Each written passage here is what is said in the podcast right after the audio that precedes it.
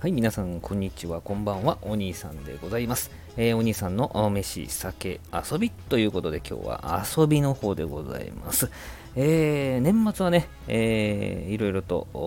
遊ばしてもらったっておかしいですけれども、まあ、仕事の合間でね、えー、休みがある時にですね、ちょっといろいろこう動いたりしたんですけれども、えー、私がですね、好きなものの中には競馬があるんですけどもね、中でも阪神競馬場の指定席で見る競馬が一番好きですね。えー、写真は4階 A シートってあるんですけどね、ゴールに近いんですよ。4階といえどもそんな高いとこではないのでですね、本当にこう、パノラミックにですね、えー、見渡せるような指定席なんでございます。また、なんか綺麗ですしね、大きいですけども、綺麗し、あの、今はね、コロナのあれもあるあるんで、2名席がある、2名席に1人で使うような形なんですね。まあ、こう、あ空席、座ってる、空席座ってるってね、いう風な形で、えー、今こう配置されてるんですけども、すごく居心地も良くてですね、えコンセントもあって、携帯を充電しながらね、えー、競馬見れますし、モニターってね、手元にモニターもありますしね、また実際にこう、レースのね、えー、この熱狂的なところをですね、肌で感じたい場合は、コース近くまでですね、降りていって、えー、近くで見ることもでき、まあ、また指定席に戻ってくればいいわけですからね、まあ、そういう楽しみ方もできるんですけどもですね、またさらにですね、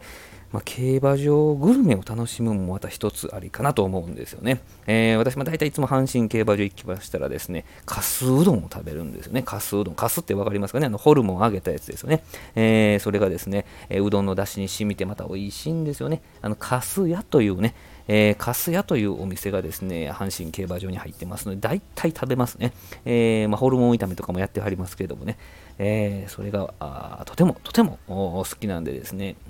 お昼時には必ずカス屋行ってですね、えー、カス屋で、えー、カスうどんを頼んで、え自分のところの席まで持ってきて、え、ゆっくり食べてですね、え軽く予想するというふうな形でございます。まあ、今はね、もう阪急仁川駅という駅からですね、もうもうすぐ出たらですね、もう競馬場につながるようなルートがもうもう出て、もう絶対迷子になりません。もうだってそっち行けばもう競馬場の入り口行くようにななってるんです。雨に濡れず行けるんです。えー、なのですぐ行けますからね。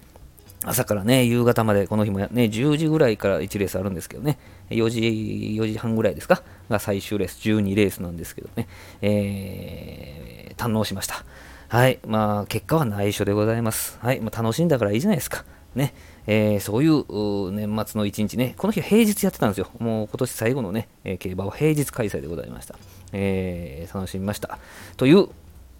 お話でした。どうもありがとうございました。